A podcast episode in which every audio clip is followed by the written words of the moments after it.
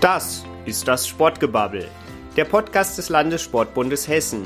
Ein Podcast für alle, die Vereinssport lieben und die mehr wissen wollen. Wir müssen entbürokratisieren in allen Bereichen, wo überall wir unsere Stimme erheben können, sollten wir das tun. Herzlich willkommen zur ersten Folge. Mein Name ist Daniel Seehuber, ich bin Referent für Kommunikation beim Landessportbund Hessen und habe die Ehre, künftig durch diesen neuen Podcast führen zu dürfen. In unserem Sportgebabbel wollen wir Entwicklungen und Herausforderungen im organisierten Sport beleuchten und, und das ist uns besonders wichtig, wir wollen die Menschen vorstellen, die Vereinssport so besonders machen. Und zum Auftakt haben wir uns gleich ein sehr wichtiges, aber auch heikles Thema ausgesucht, das Thema Ehrenamt. Heikel deshalb, weil Vereinssport nach Corona boomt wie nie zuvor. Überall strömen die Menschen wieder in die Vereine, aber überall fehlen leider auch Leute für den Vorstand oder Trainingsbetrieb. Und über die aktuelle Lage an der Basis spreche ich jetzt mit Uwe Stoiber. Er engagiert sich ehrenamtlich seit vielen Jahren im Sport, ist Vizepräsident für Kommunikation und Marketing beim Landessportbund und Vorsitzender des Sportkreises Waldeck-Frankenberg. Hallo Uwe, schön, dass du da bist. Hallo Daniel, ich freue mich mit dabei zu sein. Bevor wir über das Thema Ehrenamt sprechen, erst einmal eine Frage zu unserem neuen Podcast. Ähm, warum ist der deiner Meinung nach wichtig? Mit dem neuen Medium Podcast können wir nochmal in eine ganz neue Richtung gehen. Ich verspreche mir davon, dass wir deutlich mehr Vereine und Verbände erreichen, insbesondere die jüngeren Aktiven hören den Podcast nebenbei. Sie hören ihn beim Sport, etwa beim, beim Joggen. Ich kann also beides tun, mich informieren und Sport treiben. Ich denke, ein richtiger und guter Schritt, den wir jetzt mit diesem Sportgewabbel gehen. Mhm.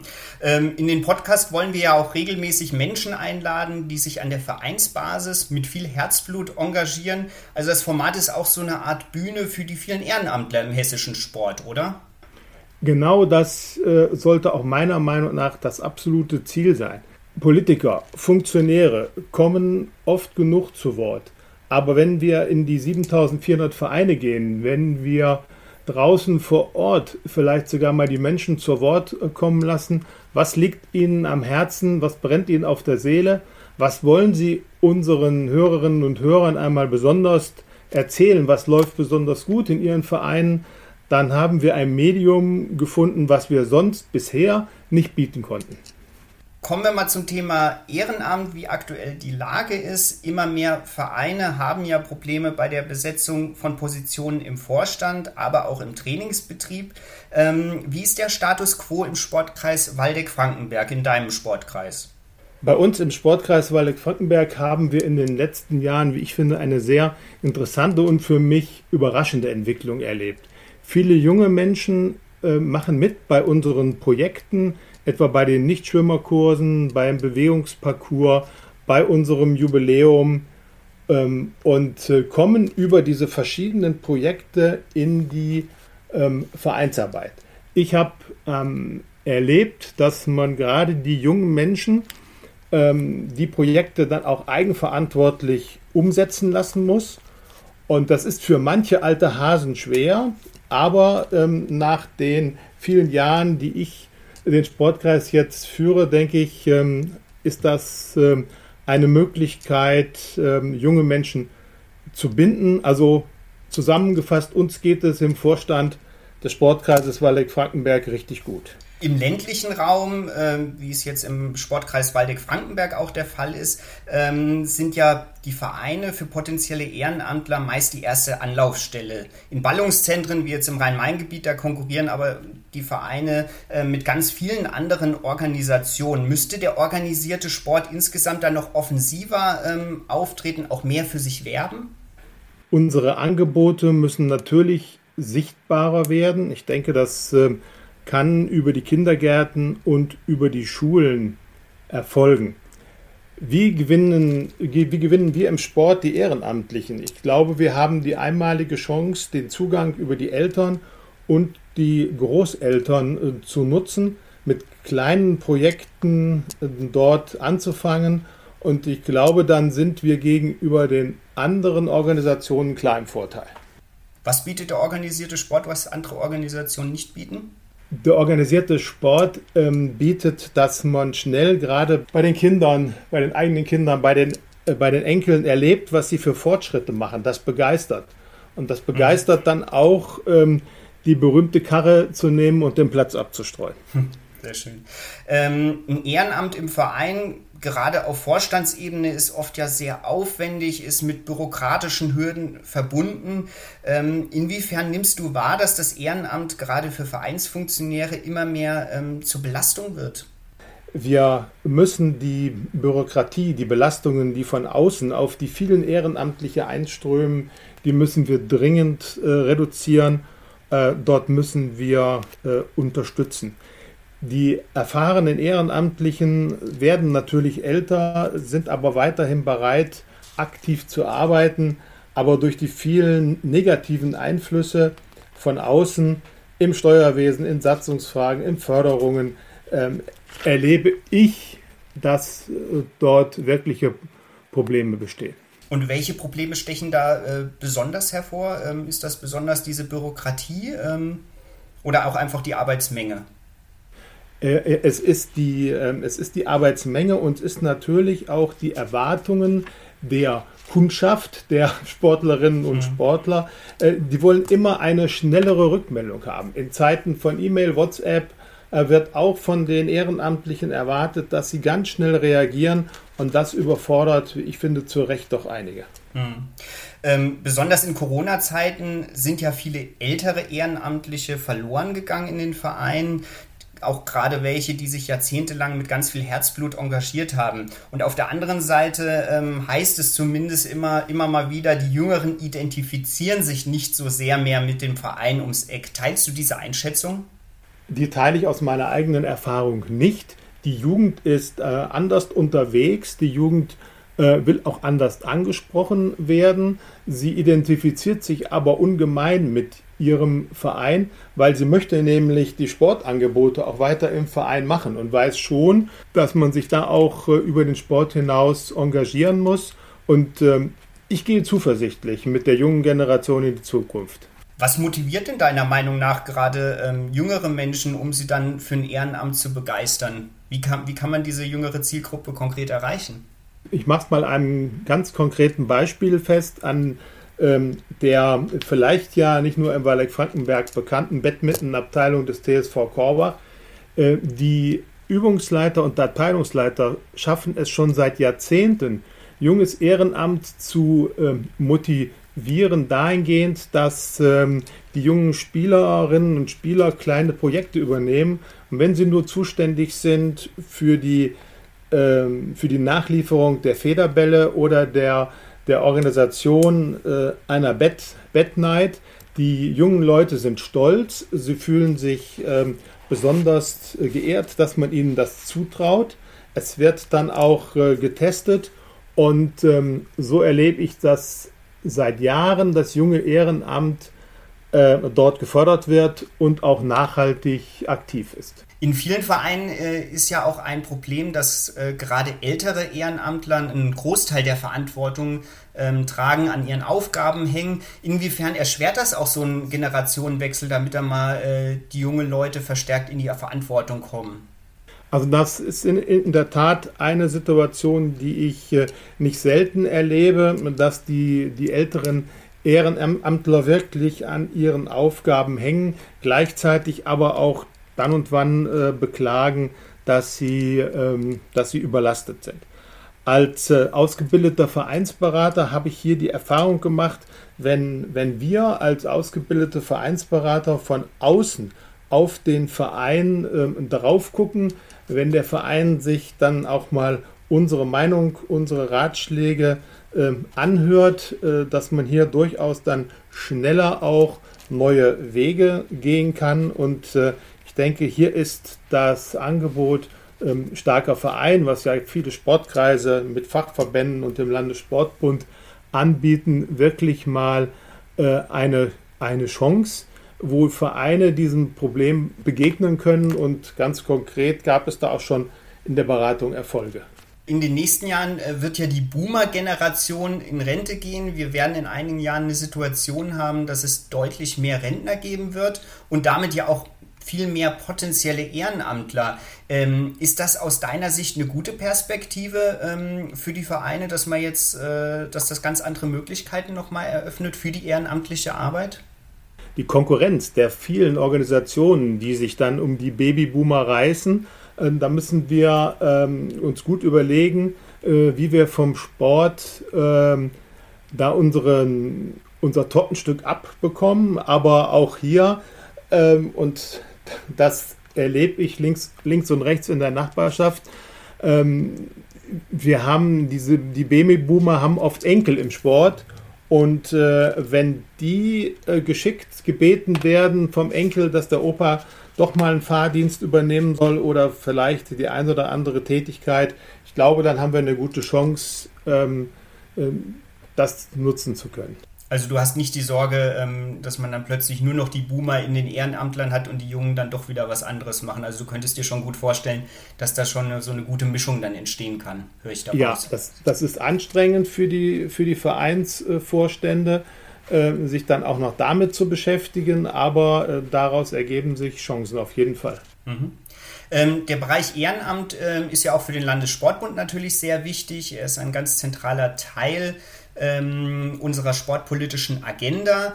Wir fordern von der Politik eine Entbürokratisierung des Ehrenamtes. Ähm, worauf kommt es deiner Meinung nach da besonders an? Ähm, wir müssen entbürokratisieren in allen Bereichen und ähm, wo überall wir unsere Stimme erheben äh, können, sollten wir das tun. Ähm, ich selbst weiß als, äh, als langjähriger Bürgermeister, dass das leichter gesagt als getan ist, denn oftmals kommen die Vorgaben aus der EU, sie kommen, sie kommen von den einzelnen Prüfungsinstanzen, aber wir müssen Schritte gehen und wenn es auch erstmal kleine Schritte äh, sind, äh, eine Sportförderung, wie sie etwa die auf, auf Bundesebene aufgerufen wird, ähm, kann nicht so weiter umgesetzt werden, dass man ein Ingenieurbüro beauftragen muss, um die Förderanträge erstmal zu stellen. Hier müssen wir schlanker werden und, und, alles, ähm, und alles versuchen, ähm, gerade auch das, was äh, im Land Hessen äh, machbar ist, ähm, sollten wir jetzt auch im vor uns stehenden Landtagswahlkampf immer wieder ansprechen es wird aber nur mit kleinen Schritten vorangehen. Mhm. Und Entbürokratisierung ja auch gerade im Hinblick darauf, ähm, wie man einen Verein dann auch tatsächlich in der Praxis ja dann auch führen kann. Auch das ist ja was, äh, ein Thema, ähm, was ja vielen Vereinsvorsitzenden, Vorständen ähm, ja auch schon die ein oder andere schlaflose Nacht vielleicht bereitet, oder? Ja, auf jeden Fall. Also die, die Steuererklärung sollte wenn möglich durch einen Steuerberater erstellt werden. Bei Satzungsfragen äh, ist es hilfreich, sich ans Amtsgericht zu wenden. All das ähm, äh, kann helfen. Und ich erhoffe mir natürlich auch, ähm, weil im Moment ja noch sehr viel über äh, Papier läuft, dass wir über die Digitalisierung, die wir ja an, auch anstreben, seitens des Landessportbundes auch hier Vereinfachungen erreichen und vielleicht auch ähm, jüngere, jüngere Menschen finden, die ähm, sich bei der IT besonders gut auskennen, vielleicht auch hier Bereiche zu übernehmen. Mhm. Ähm, kommen wir nochmal zum Thema ähm, Anerkennungskultur im organisierten Sport. Ähm, müsste sich da aus deiner Sicht ähm, vielleicht das ein oder andere ändern, äh, um ähm, ja auch da wieder neuen Schwung ins Ehrenamt zu bekommen? Also bedürfe es da ähm, zusätzliche Anreize? Leider erlebt man das immer noch, dass äh, viele Vereine und auch Verbände ähm, ihre Ehrennadeln immer noch verleihen. Ich sag mal, ähm, die Ehrennadel hat ausgedient, äh, eine andere Ehrungskultur darf gerne äh, einziehen. Ähm, da ist, äh, ist die, der, der Kinogutschein nur wirklich vielleicht auch die langweiligste Idee. Also da neue Wege zu gehen, äh, finde ich, find ich gut. Und ähm, Danke sagen heißt für mich nicht nur Danke sagen dem ehrenamtlich Tätigen, sondern der ganzen, der ganzen Familie. Und ähm, ich habe mal erlebt, wie ein Sportverein ein Familienfest organisiert hat um einfach mal dem ganzen Umfeld Danke zu sagen äh, mit günstigen Preisen. Ähm, das war ein Riesen, ein Riesenerfolg. Und äh, ja, die Ehrungsurkunde gab es dann auch, aber man hat dann doch wirklich mal auch die Ehrennadel weggelassen. Und wie stehst du so, zu solchen Themen wie Ehrenamtskarte? Ähm, was kann man mit der noch erreichen? Wie wichtig findest du die? Die Ehrenamtskarte auf hessischer Ebene ist sicherlich gut, gerade auch für ähm, Ehrenamtliche im, ähm, im Ballungszentrum. Hier bei uns im, im ländlichen Raum habe ich dann eher weniger Angebote, aber ähm, so eine Ehrenamtskarte auf lokaler Ebene, auf städtischer Ebene oder Landkreisebene ähm, einzuführen oder zu verstärken, ist eine gute Idee. Mhm. Ähm, der Sportentwicklungsbericht zeigt immer wieder, dass sich gut qualifizierte Ehrenamtler sehr viel länger im Verein engagieren als nicht qualifizierte. Ähm, deswegen ist natürlich auch für den Landessportbund Hessen das Thema ähm, Qualifizierung ein ganz entscheidendes. Wir haben im Bereich Aus- und Weiterbildung jede Menge angestoßen. Ähm, für wie wichtig erachtest du denn darüber hinaus spezielle Angebote auf regionaler Ebene, also in den einzelnen Sportkreisen? Ich bin dem Landessportbund sehr dankbar, dass er diesen Weg jetzt auch gegangen ist. Da hat Corona auch mal was Gutes getan. Viele Ausbildungen finden jetzt äh, auch die Theo theoretischen Teile schon per, per Video ähm, statt. Das hilft, das hilft enorm. Und äh, wir, die ländlichen Sportkreise, sind, sind gefragt, dann auch für diese dezentralen Ausbildungen, die angeboten werden, zu werben, damit sie auch stattfinden können ähm, denn die weiten Strecken ähm, vom, vom Walleck Frankenberg nach, nach Frankfurt, die 160 Kilometer, ähm, schrecken doch ab. Und ähm, ja, regionale Angebote sind wichtig, aber wir vor Ort müssen uns auch darum kümmern, dass wir dann genug äh, Angebote, sprich Anmeldungen haben. Ähm, und dann können wir da erfolgreich sein. Mhm. Wie viel Blended Learning äh, kann denn das Ehrenamt äh, vertragen, auch in der Qualifizierung? Ähm, beim Thema Ehrenamt geht es ja auch besonders um die persönliche Begegnung, die ja durch Blended Learning ja zumindest eingeschränkt ist. Was möglich ist, sollte man über die neue Form ähm, machen. Ähm, bei Praxisteilen geht das auf keinen Fall. Ich kann mir vielleicht einen Anteil von äh, bis zu 40 Prozent vorstellen. Darüber hinaus wird es dann zu unpersönlich. Mhm. Okay, ähm, wir machen an dieser Stelle einen kurzen Break und kommen zu unserer Schnellfragerunde. Heute geht es natürlich rund um das Thema Ehrenamt.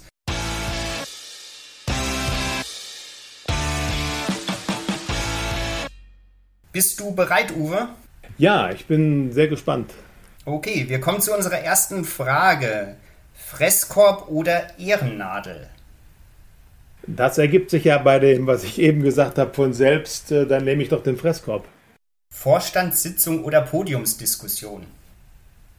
Dann nehme ich eine Podiumsdiskussion. Ähm, eine Vorstandssitzung ist oft sehr langweilig und äh, bei der Podiumsdiskussion geht es immer munter zu. Okay. Ähm, Kuchentheke oder Bratwurststand?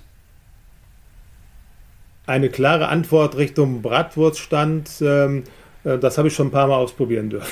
Und hast du an der Kuchentheke äh, schlechte Erfahrungen gesammelt oder hängt das damit nicht ja, zusammen? Ja, ich konnte, ich konnte immer so schlecht erklären, äh, wie sich der Kuchen zusammensetzt und was da alles, äh, was sich da alles drin an Zutaten befand. Aber eine verkohlte Bratwurst hattest du noch nie ausgegeben. Die wurde dann Currywurst nach alter Tradition. Okay, sehr schön. Ähm, Kassenhäuschen oder Sprecherkabine? Dann nehme ich natürlich die Sprecher, äh, Sprecherkabine als Vizepräsident für Kommunikation und Marketing. Denke ich, bin ich da besser aufgehoben. Aber Tickets verkauft äh, beim Fußballspiel hast du auch schon mal? Tickets verkauft beim Fußballspiel habe ich noch, noch nicht, äh, weil ich bin auch kein Fußballer, sondern Handballer und dafür hatten wir immer unsere erfahrenen Damen, da kam man nicht ran. Okay. Geschenk oder Dankesrede? Ich nehme dann gerne das Geschenk und äh, auch gerne was Originelleres als die eben angesprochene Kinokarte. Sommerfest oder Weihnachtsfeier? Sommerfest. Warum? Gerne ausgerichtet als Familienfest. Um Weihnachten sind so viele Veranstaltungen. Beim Sommerfest hat man danach auch die Chance, äh, die zusätzlichen Funde über den Sport abzutrainieren. Pressesprecher oder Jugendwart? Da sagt der Pressewart, äh, der das 20 Jahre gemacht hat, natürlich Pressesprecher. Schiedsrichter oder Trainer? Auch hier ganz klar Schiedsrichter. Mein Schiedsrichterausweis äh, vom Hessischen Handballverband datiert auf das Jahr 1980. Bis wann hast du selbst dann gepfiffen? Bis, äh, bis 2001, äh, bevor ich dann Bürgermeister wurde. Okay, ähm, vielen Dank fürs Mitmachen, Uwe.